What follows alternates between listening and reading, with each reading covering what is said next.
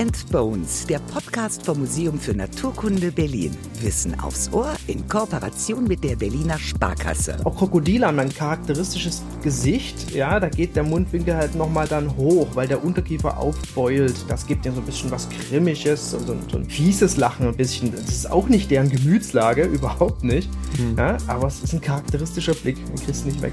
Er hat ein Lächeln, das du watscheln kannst. Beim Anblick des Stenokranio Boldi geht die Sonne auf. Der süße Fratz ist zur Internetsensation geworden. Mit seinen treuen Augen hat er uns im Sturm erobert und das auch noch postmortem. Wie ist es zu dieser Zeichnung gekommen und welches Leben hat der Stenokranio geführt? In dieser Folge trifft Kunst auf Wissenschaft. Zu Gast sind Florian und Frederik. Er hat es geschafft, dass Menschen nur auf Grundlage von einem Haufen Knochen wieder an das Gute auf dieser Erde glauben. Paläokünstler Dr. Frederik Spindler. Schon als Fünfjähriger hat Frederik seine Dino-Inspirationen auf die Kreidetafel gemalt. Während seines Geologiestudiums hat er dieses Hobby dann immer weiter betrieben und heute zum Beruf gemacht. In seinem Atelier im wunderschönen Altmühltal, übrigens Fundort des Archäopteryx, wird auch mal der Ölpinsel geschwungen. Ob er geahnt hat, welchen Süßling er mit dem Stenokranio geschaffen hat? Ebenfalls Süßling und Paläontologe Dr. Florian Witzmann hat den Ursaurier wissenschaftlich beschrieben. Ihr kennt Flo übrigens aus unserer Paläopathologie-Folge. Seit 2001 ist Florian am Museum für Naturkunde Berlin und ist Sammlungsmanager für fossile Fische und Amphibien und einer der Chefredakteure der Museumszeitschrift Fossil Record. Florian kennt den Stenokranio gut, sein Leben, seine Familie und er weiß, dass seine Zähne nicht nur zum Lächeln da waren. Und einer fehlt noch, gerade noch am Meme-Googeln, Host Lukas Klaschinski. Ich muss gestehen, ich habe den ganzen Stenokranio-Hype gar nicht so richtig mitbekommen. Aber ich habe es mir gerade länger angeschaut und ich kann jetzt fast verstehen, dass sich Leute den auch tätowiert haben. Ja, Freddy Flo, toll, dass es so spontan geklappt hat mit euch beiden. Es gab ja ein großes Aufsehen, ein Ursaurier ist viral gegangen. Jetzt frage ich mich, lag es an der besonderen Zeichnung oder war es tatsächlich ein medienwirksamer Sensationsfund? Also an der Zeichnung lag es deswegen, weil der breit grinst und in der Perspektive so gewählt ist, dass man einfach nur sich auf dieses Lachen konzentrieren muss. Und das war der Auslöser, warum hier was auch mal in die Welt geschwappt ist und, und nicht einfach nur in der Paläoszene blieb. Das hat der wissenschaftlichen Sensation ein bisschen die Show genommen oder hat keiner mehr gefragt dann warum. Also alle, die mehrere Bilder hatten, aber nur eins drucken konnten, haben dann sich meistens auf dieses Grinsebild verlassen und so kam es zustande. Aber war es trotzdem auch ein Sensationsfund, ein wertvoller Fund? Es ist ein sehr wertvoller Fund. Also ich muss dazu sagen, dass man im Rheinland-Pfalz, in der Gegend dort bei Kusel, sehr viele Amphibien und auch Fische findet aus der Zeit des Permokarbons. Mhm.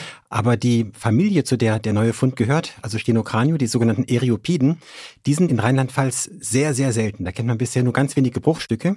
Und jetzt hat man endlich zwei so ja, wunderschön erhaltene, vollständige Schädel mit Teilen des Schultergürtels und der Wirbelsäule. Und das ist schon was ganz Besonderes. Und das macht den Fund am Ende auch so besonders. Das macht ihn besonders und dass man auch bestimmte Implikationen hat für den Lebensraum dort. Also wir kennen die Fundstelle, wo Stenokranio gefunden worden ist, da kennen wir die übrige Fauna auch schon ziemlich gut.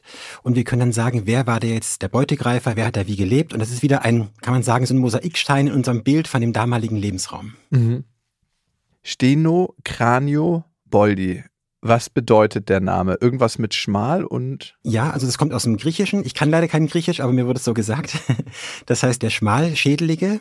Und das liegt daran, dass er einen etwas schmaleren Schädel hat als seine Verwandten, aber er ist hm. immer noch recht breit, muss okay. man dazu sagen. Und Boldi kommt von Rudolf Bold, der ist leider schon gestorben. Das war ein Privatsammler, der sich sehr verdient gemacht hat. Im, ja, im Saar-Nahe-Becken nennt man diesen geologischen Ablagerungsraum in der Pfalz. Er hat also viele wichtige Fossilien gefunden. Ah, okay, gut. Durch diese Schädelform wirkt er auf mich wie ein freundliches Krokodil. Ist er denn verwandt mit Krokodilen? Nein, überhaupt nicht. Also das ist ein Lurch, ein Amphib. Er ist somit näher verwandt zu den heutigen Fröschen, Kröten, Salamandern, Molchen. Also er hat verwandtschaftlich gar nichts mit den Krokodilen zu tun, aber er hat eine ähnliche Lebensweise gehabt. Hm. Und darum ist er ihm den Krokodilen äußerlich ähnlich. Wie gut konnte er denn schwimmen? Also er konnte sicherlich gut schwimmen.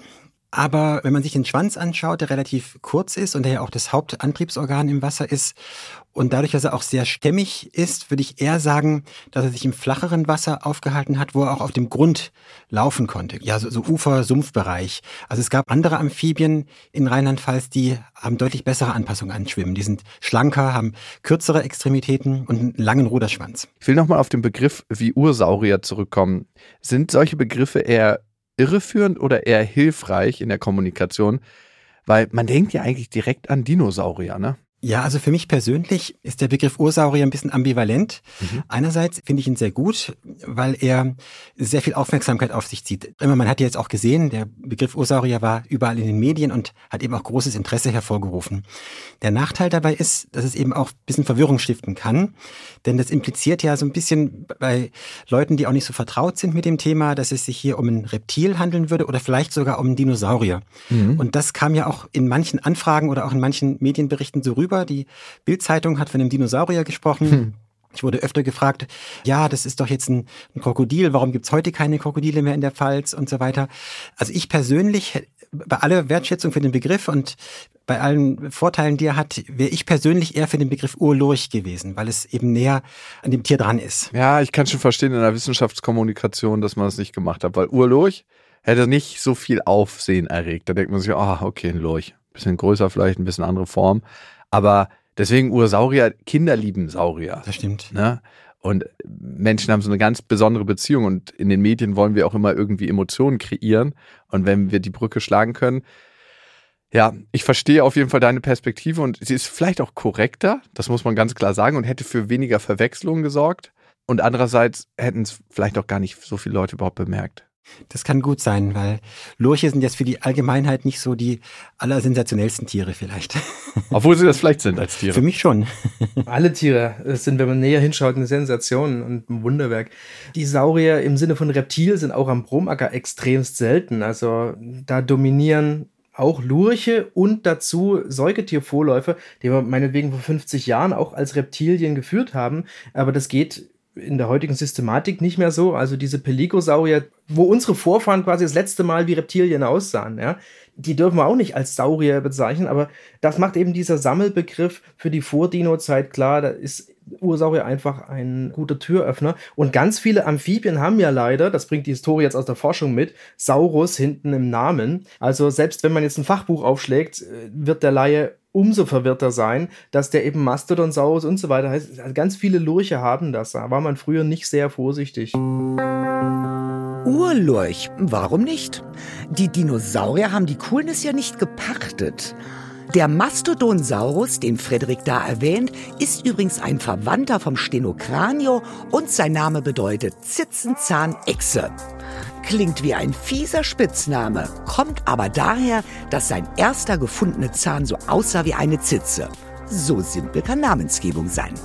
Beide Arten gehören zur gleichen Tiergruppe, nämlich den Temnospondylen. Zu der gehört unter anderem die Gruppe der Capitosaurier, also auch der Mastodonsaurus und die Familie der Eriopiden. Zu der gehört der Stenocranio. Der Stenocranio ist also ein Eriopid. Von denen wurden in Deutschland noch zwei weitere gefunden. Onchiodon labyrinthicus in Sachsen, und zu dem Namen wüsste ich auch gerne die Hintergrundgeschichte, und Onchiodon turigensis in Thüringen. Ihr merkt, einmal eingetaucht wird es kompliziert. Taxonomie ist nerdig, aber wichtig, sonst wird der Lurch am Ende noch zum Dino. Es gibt ja mehrere Wege, Wissenschaft zugänglich zu machen. Gerade hatten wir schon über die Begrifflichkeiten gesprochen und ein anderer Weg ist natürlich das Visuelle.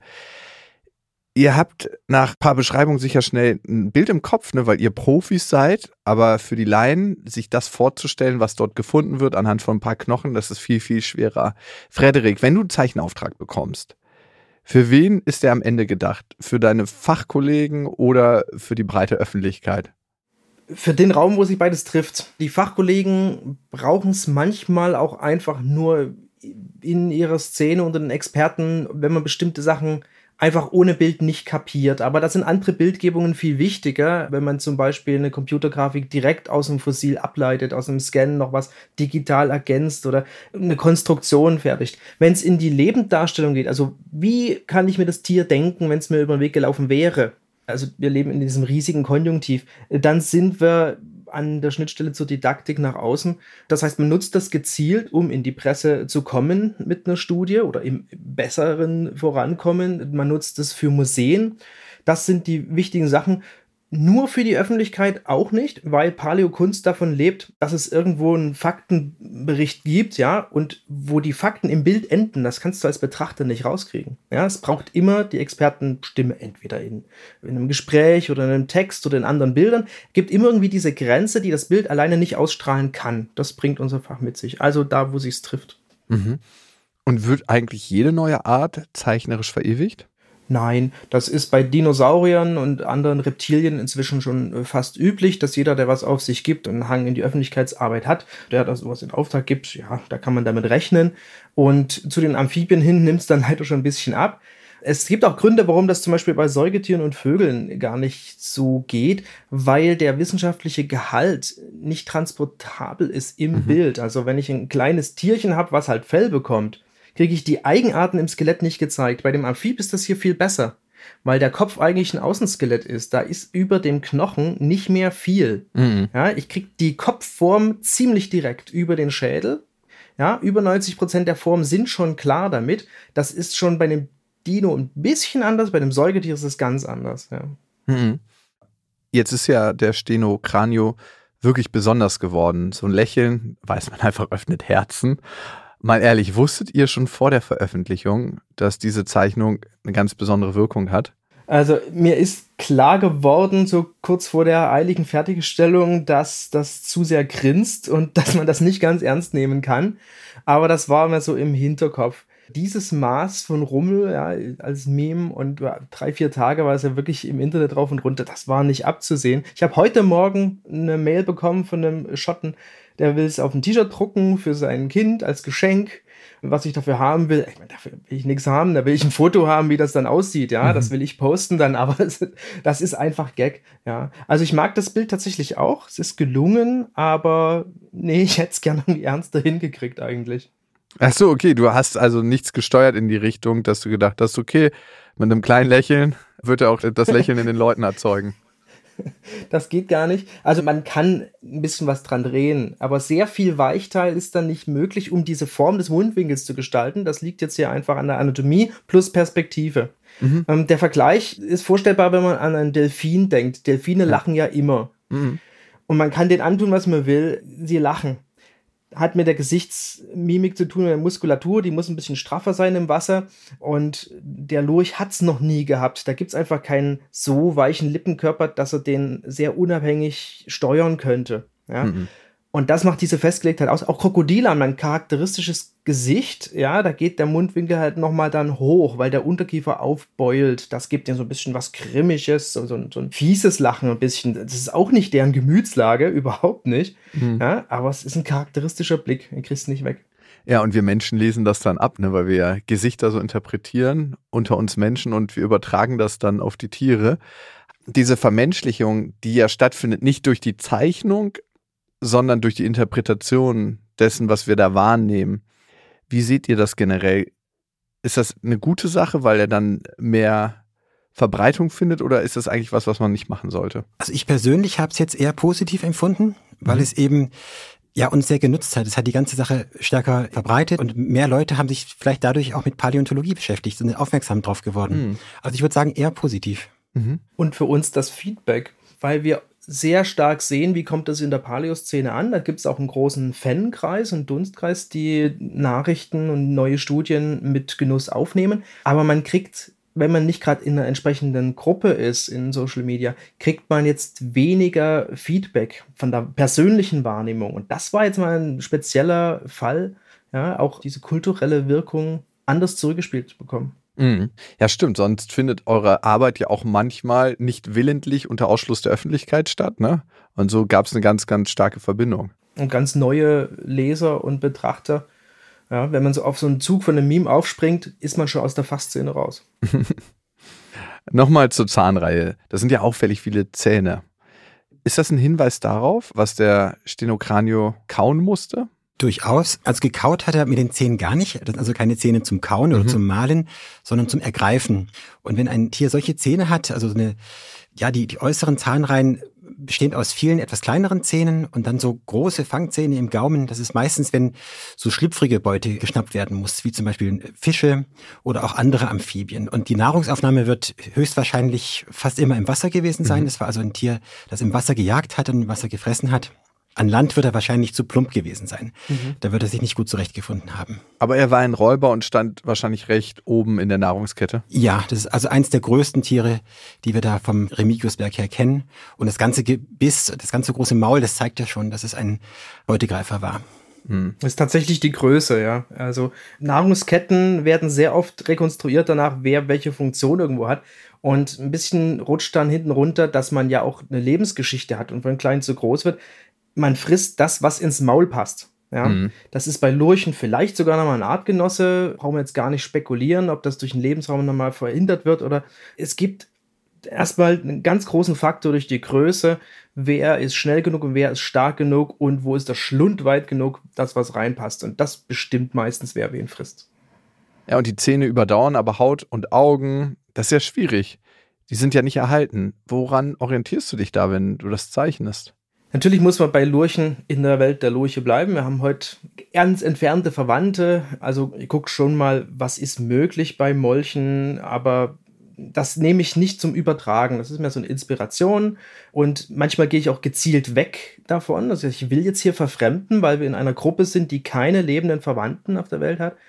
Und ein bisschen nach dem, was man über den Lebensraum weiß oder wie sehen Tiere Farben, aber da gibt es eigentlich keine wirklichen Grenzen, weil Lurche sind wahnsinnig vielfältig und ich mache es nicht so bunt, weil ein Tier, das zu den Gipfelräubern gehört, hat sicherlich einen Vorteil von der Tarnung und große Tiere sind selten sehr, sehr bunt. Mhm.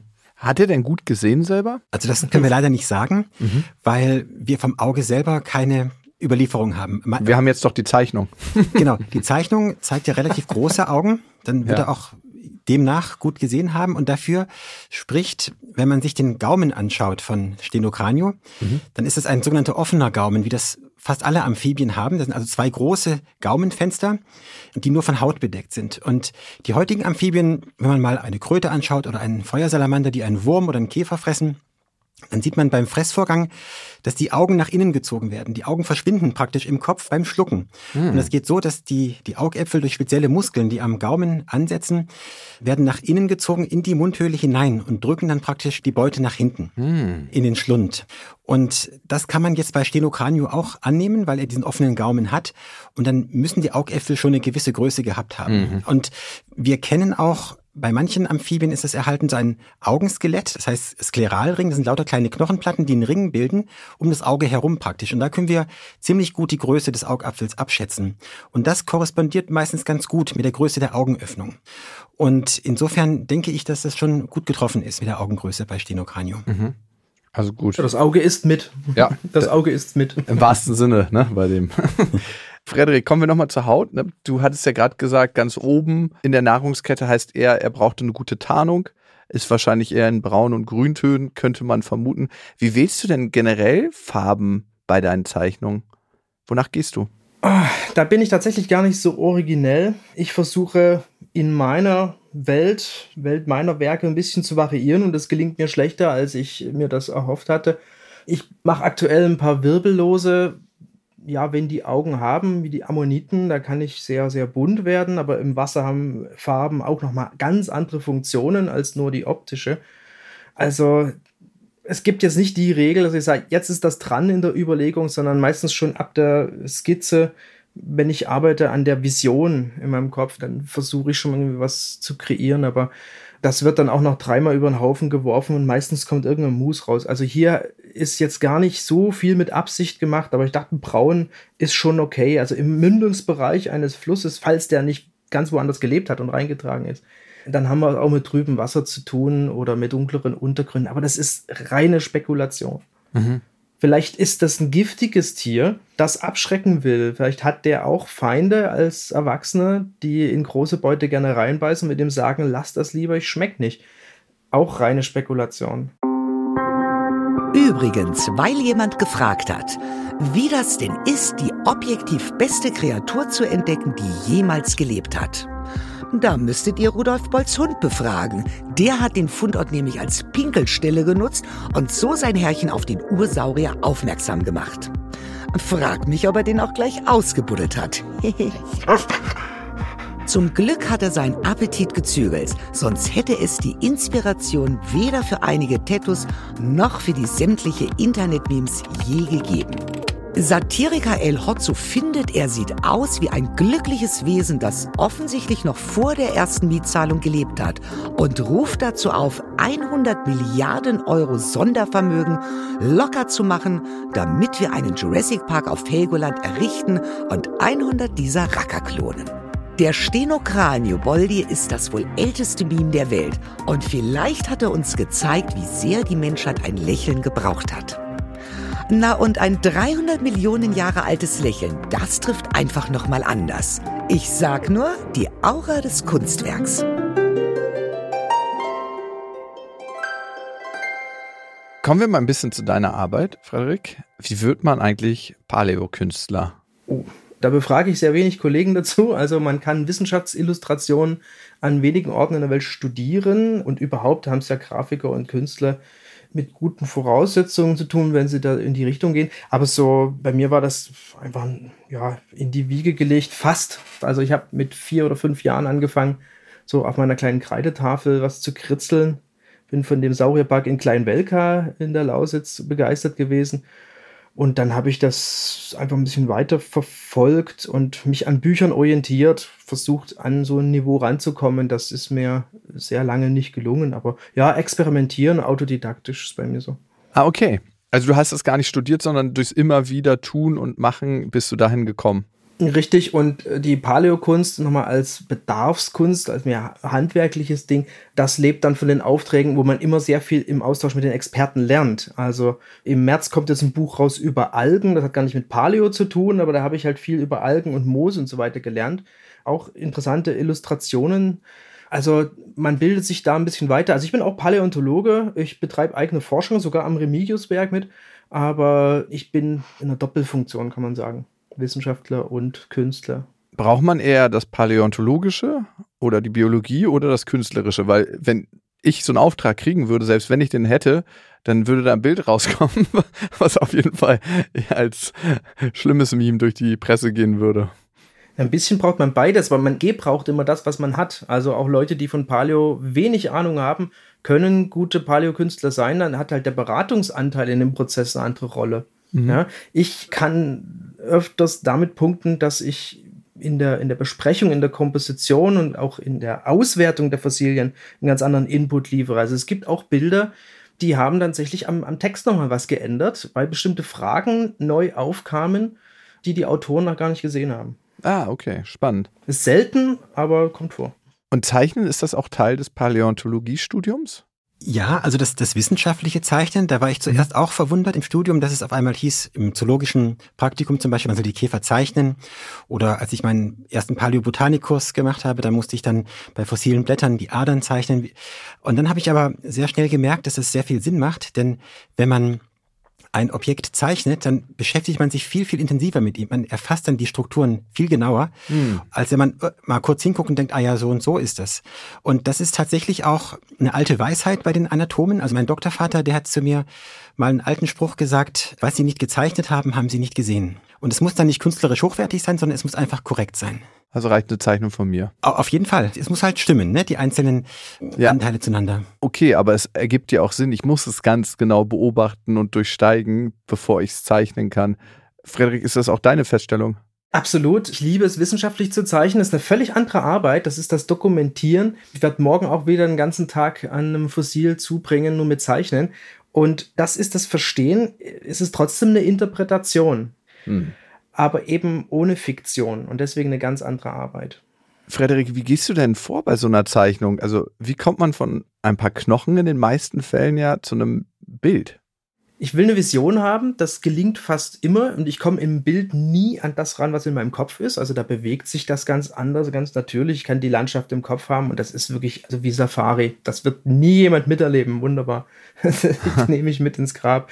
Es ist so zwei, dreimal vorgekommen, dass ich zu einem Tier überhaupt keine Vision hingekriegt habe. Über Wochen hinweg ist mir das Tier schleierhaft geblieben, aber es kommt kaum vor. Und dann muss man überlegen, was ist die Aussage? Und spätestens jetzt braucht es mal ein paar Mails hin und her oder telefonieren lange. Was will das Bild? Es ist Zweckkunst. Was soll sie zeigen? Was können wir vernachlässigen? Also auch so eine Prioritätsliste an Aussagen. Zum Beispiel jetzt bei Stenocranio waren bestimmte Sachen genannt. Es soll diese Y-Leiste auf der Wange zu sehen sein. Die äh, Schädelränder, die so geradlinig so namensgebend sind, unmöglichst das vom Gaumen. Und wir stellen fest, geht überhaupt nicht. Wir mussten eins weglassen. Naja, dann gucken wir eben nicht in den Gaumen rein. Wir schauen so ein bisschen von oben auf das Schädeldach. Kompromisse finden oder bei Landschaften, ja, was, was wissen wir? Welche Pflanzen sollen rein? Also da kommt sozusagen der Katalog der mhm. Aussagen. Und dann muss man das zusammenbasteln in eine Komposition, die auch noch schön ist. Weil wenn es nicht schön ist, dann wird sie nicht angenommen. Korrektheit alleine bringt dann nichts. Ja, dann muss man immer so wedeln, ja, das ist doch aber korrekt, wird kein Mensch nehmen. Ein Bild wird beurteilt in Millisekunden. Ja, mhm. bevor man es genau betrachtet, muss da schon eine Verliebtheit da sein. Und damit kriegt man eine Studie besser in die Presse oder überhaupt äh, bessere Pressestimmen. Also das kommt dann dazu, die Ästhetik. Ja. Und ja, und dann geht's in Stil und so. Okay, aber das mit der Vorstellung, die du schon vorher meistens ganz genau in deinem Kopf hast, ist ja erstaunlich irgendwie, dass du dann eigentlich aus dieser Vorstellung auch viel arbeitest, die du im Kopf hast, dieses Bild, was du dir natürlich durch die Informationen, die du bekommst, machst.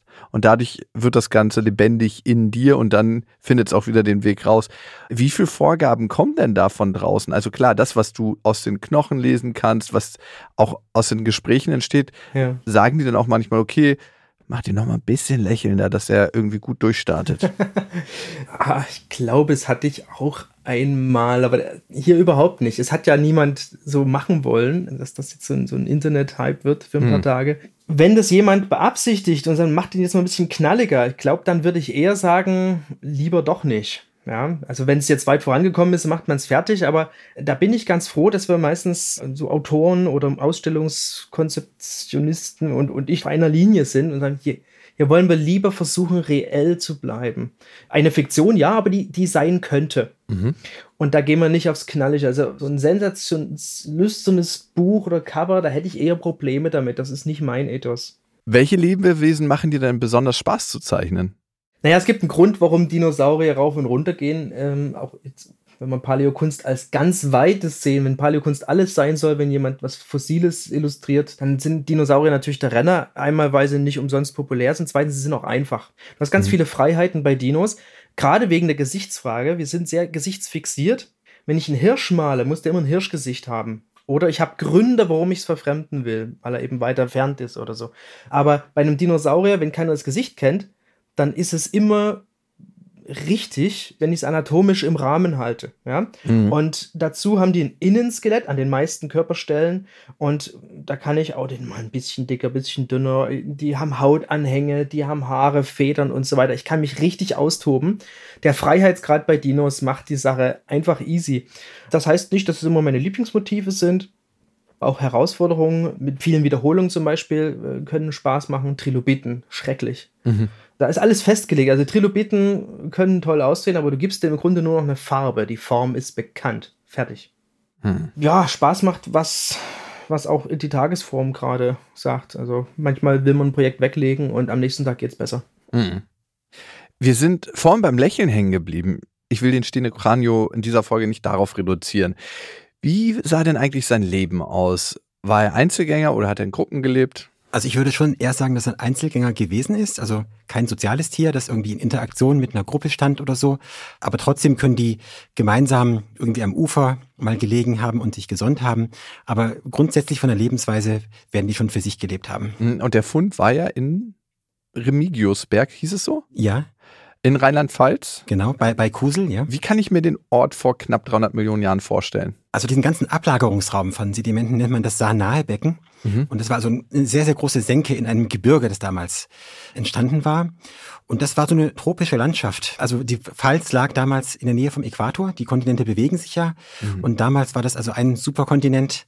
Und wie gesagt, die Pfalz in der Nähe des Äquators, in einem tropischen Klima. Und das war so ein System von Flüssen und Seen. Und das war ja ein wunderbarer Lebensraum für verschiedenste Fische, Amphibien und noch, noch viel mehr. Mhm. Und was weiß man über das Sexleben des Steniokranius? Also als Fastamphibien, waren die lebend gebärend oder haben die geleicht? Also bei den heutigen Amphibien, da gibt es eine ganz, ganz große Bandbreite von Formen, die die Eier legen oder auch lebend gebärend sind und auch die verschiedensten Art von Brutpflege. Leider sind die Weichteile nicht erhalten, die wir bräuchten, um das konkret zu beantworten. Ne?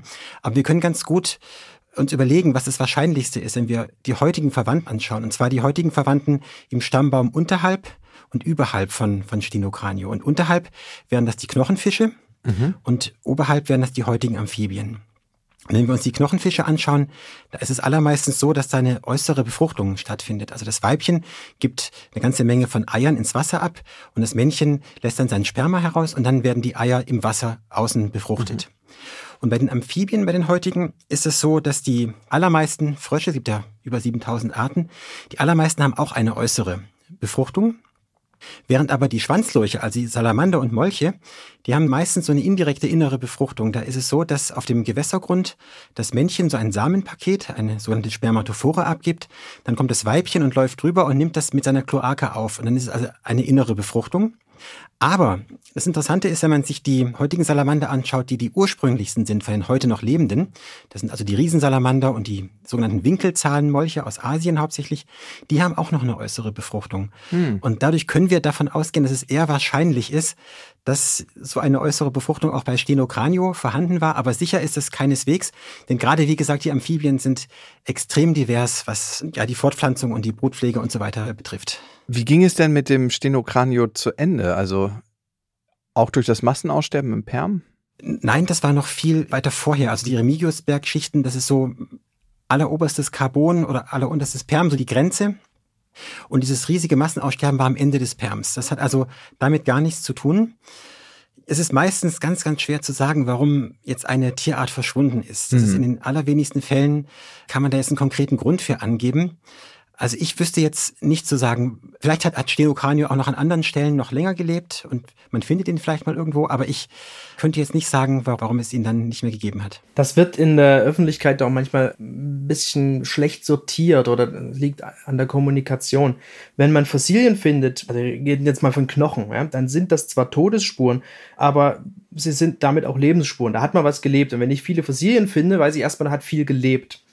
Sterben ist dann was Individuelles. Ein Aussterben bemerke ich immer dann, wenn diese Lebensspuren nicht mehr da sind. Also wenn in anderen Schichten, also in jüngeren Lagen, eine Art nicht mehr vorkommt, dann hat sie zumindest an dieser Stelle oder in diesen Bedingungen nicht mehr dort gelebt. Dann finde ich aber auch die Fossilien nicht. Also indem wir Leichen analysieren, sind es hauptsächlich erstmal Lebensspuren, darauf konzentrieren wir uns. Ähm, das Ausbleiben ist dann diese Aussterbesache. Die Stenokranius haben das große Massenaussterben im Perm also schon gar nicht mehr mitbekommen. Die Welt des Stenokranius war schön grün. Es gab Pflanzen en masse. So viele, dass sogar der Sauerstoffgehalt in der Luft gestiegen ist. Der war um die 10% höher als heute. Wurzelsysteme haben sie entwickelt. Damit konnten sie auch landeinwärts wachsen und ganz groß werden. Die hohen Bärlapp- oder Schuppenbäume wurden sogar bis zu 45 Meter hoch.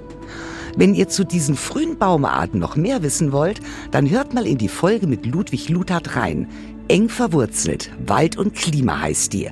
Da sprechen wir unter anderem über die Ursprünge des Waldes. Die Soundkulisse in den Wäldern muss damals anders, auf jeden Fall anders geklungen haben. Vögel kamen nämlich erst circa 150 Millionen Jahre später. Dafür gab es allerdings Rieseninsekten und das wäre mein persönlicher Horror gewesen. Tausendfüßler in Menschengröße, Spinnen mit armlangen Beinen und Libellen mit 70 Zentimetern Spannweite. Ich kenne ja schon eine bekannte Fundstelle von Ursauriern und zwar den Bromacker. Dazu gab es ja auch eine Folge bei Beats and Bones hier. Wo wurde denn der Stenokranio gefunden? Das ist die Fundstelle Remigiusberg bei Kusel und es ist ein Basaltsteinbruch. Und da findet man aber auf dem Basalt die Ablagerung von einem See. Es war ein relativ großer See, in den ein Fluss mündete. Und an der Stelle, wo praktisch diese Flussmündung ist, also ein Delta-Bereich, da hat man den Stenokranio gefunden. Man kann sich das so vorstellen, als hätte man so eine Fauna und treibt dann bestimmte Tiere zusammen und dass das hier nicht im lebenden Zustand passiert ist, sondern mit Leichen. Nicht alle aus dem Gebiet, aber sehr viele Arten sind dann dort konzentriert, wo der Fluss die nochmal an einer Stelle hinsammelt. Also der Fluss treibt die voran und wenn der Fluss in den See trifft und die Energie nimmt ab, ja, dann lagern sich dort nicht nur Schlamm und Sand ab, sondern eben auch die Leichen. Und das ist genau der Punkt, an dem man hätte suchen müssen. Das ist ein Glücksfall, weil der Steinbruch an der Stelle ja genau offen sein muss. Also in der Paläolandschaft, wie es früher dort war, ist das genau der richtige Ort, um ganz viel kennenzulernen. Also wie so eine kleine Sammlung, die hergestellt wurde durch die Naturbegebenheiten, ne? Richtig, richtig. Ein riesen Glücksfall damit. Mhm. Ja, weil man hätte wahrscheinlich nie an der Stelle gesucht ja, man sucht auch immer, wo ist recht viel und das sind alles kleine Nadelstiche. Und wenn dann einmal viel kommt, ja, dann reißt es oft nicht ab. Also man sucht nicht alles systematisch ab, sondern in Stichproben und dann muss halt auch der Hotspot da wirklich liegen. Also kann sein, 10 Meter tiefer in der Wand ist noch ein Hotspot, das werden wir nie rauskriegen, außer es wird mal reingebaggert. Wenn zu schnell reingebaggert wird, kriegt man es auch nie raus. Also so ist das. Wir müssen mit dem Abbau leben. Der bringt eigentlich auch sehr viel Einsicht in das Erdreich, in die Fossillagerstätten. Ohne das ging es nicht. Man muss auch immer was kaputt machen, um es überhaupt zu sehen. Ich habe mich gefragt, wie oft wurde wohl schon weitergebaggert an Stellen, wo eigentlich Fundstücke waren. Entweder weil man es nicht gesehen hat oder weil man sich dachte so, hoffentlich sieht das, das jetzt keiner. Normal. Das ist ganz normal. Ich bin gerade im Altmühltal, wo ich wohne. Hier gibt es Kalksteinbrüche. Und so für die Bauindustrie braucht man jede Menge Kalk. Und wenn man sich da vorstellt, hier ist eine kleine Grabung, so groß wie ein Zimmer vielleicht oder ein Häuschen. Und das ganze Steinbruch ist so groß wie ein Dorf ja, dann weiß man, wie viel Fische, Saurier und so weiter gehen einfach an die Wände. Und, und das ist überall so, das ist normal. Ja gut, es gibt ja auch Bodenplatten. Ich glaube sogar der Flughafen in Berlin, der neu gebaute, der ist ja eigentlich mit fossilen Stücken ausgestattet, weil das Gestein das in sich trägt. Ne? Und das ist dann Teil dessen, dass es wieder für uns sichtbar wird, nur wir sind uns dessen nicht bewusst. Aus der Brumacker-Folge weiß ich, die Grabung kann erst der Anfang sein. Sind noch mehr Funde in Aussicht? Also ich würde sagen, absolut.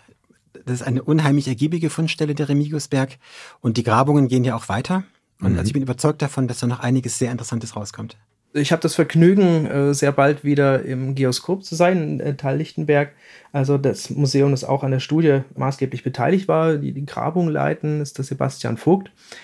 Und da lagert noch unpräpariertes Material, was definitiv die Liste der Arten in diesem Paleo-Ökosystem erweitern wird. Also ganz spannende Sachen und äh, das liegt nicht an mir, das weiter zu erzählen. Okay. Es kommt zu passender Zeit. Wem gehört denn eigentlich der Fund am Ende? Also der Fund gehört dem Land Rheinland-Pfalz. Das ist in, mhm. in Rheinland-Pfalz so, dass wenn da also Fossilienfunde gemacht werden, dann gehören die, also meines Wissens automatisch dem Land. Mhm. Das ist aber von Bundesland zu Bundesland unterschiedlich. Aber Rheinland-Pfalz ist auch aufgrund der, ja, der großen Dichte an, an Fossilien, die man da finden kann, recht streng in seinen Regeln. Mhm. Arbeitet ihr häufig eigentlich mit Hobbysammlern zusammen? Und wie ist das? Also die Hobbysammler sind sehr wichtig, also ein bisschen so auch wie in der Ornithologie, mhm. die Hobbyvogelbeobachter, die wichtige Daten melden, weil es ist so, dass die Hobbysammler sind, haben oftmals mehr Zeit, in die Aufschlüsse zu gehen und Fossilien zu finden und, und mhm. zu suchen. Und die machen oft die besten Funde. Auch der zweite Stenokranio-Fund ist von einem Hobbysammler gemacht worden. Und ja, das Wort Hobbysammler könnte jetzt vielleicht auch ein bisschen despektierlich klingen, ist es aber nicht. Die haben wahnsinnig viel Ahnung über die, über die Schichten in diesen Fundstellen, wo sie graben. Und es ist oft so, dass die eben auch sehr schöne Exemplare dann auch an die Museen bringen, bestimmen lassen und dann zum Teil auch überlassen. Ja, also sie nutzen uns sehr. Es gibt natürlich immer schwarze Schafe, ja, die auch Raubgräber manchmal sind, die illegal graben und es dann für sich behalten oder heimlich weiterverkaufen oder so. Aber das ist eher die Ausnahme, würde ich sagen. Also die meisten sind schon sehr kooperativ und jetzt auch die Grabungen, die der schon genannte Sebastian Vogt am, am Geoskop durchgeführt hat, die hatten immer viele ehrenamtliche Helfer und die haben sehr, sehr viel Nutzen. Mhm. Ist ja sonst auch eine sehr kostspielige Sache, ne? So das, das, kommt noch mit dazu, genau. Ja, Florian Frederik, danke für das Gespräch. Und wir kommen jetzt zu einem Teil, den unsere eingefleischten Hörerinnen schon kennen. Unser Gespräch hier hat nämlich unser treuer Kooperationspartner, die Berliner Sparkasse, möglich gemacht. Und auf dem Instagram-Account der Berliner Sparkasse und vom MFM Berlin seid ihr, liebe Hörerinnen, immer schon vor der nächsten Beats und Bones Folge gefragt.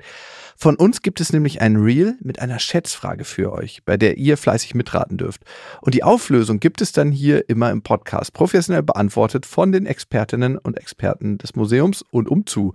Und die Frage lautet, wie viele Zähne besaß der Stenocranio Boldi? 220 oder 120? Hast du gezählt? Also der hatte sehr viele Zähne, das waren also über 200. Also okay. etwa 220. 220. Ja. Das locken wir jetzt mal ein. Ja, danke, dass ihr eure Expertise hier reingebracht habt. Das war sehr spannend. Ja, vielen Dank auch für das Gespräch.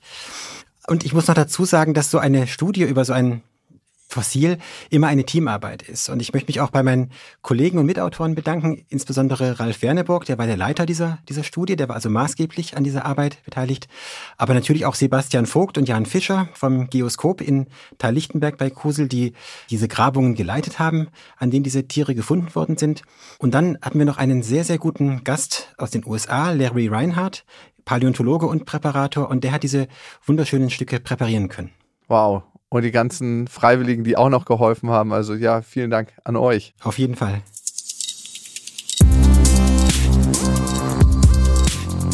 Der Stenokranio wurde von der Internet-Community vermenschlicht. Aber wie weit auseinander sind Mensch und Tier wirklich? Wenn ihr euch gefragt habt, ob und was eure Katze denkt, wenn sie ins Leere starrt, ob Fliegen Gefühle haben und wie Hunde träumen, das alles ist Teil der Forschung rund um das Bewusstsein der Tiere. Mit Tierärztin Dr. Karin Larsson wagen wir uns in dieses thematische Rabbit Hole. Damit ihr das nicht verpasst, abonniert diesen Podcast. Und wenn ihr uns ein Lächeln aller Stenokranie ins Gesicht zaubern wollt, dann lasst uns doch noch einen Kommentar und ein paar Sternchen bei Spotify da. Bis dann, macht's gut.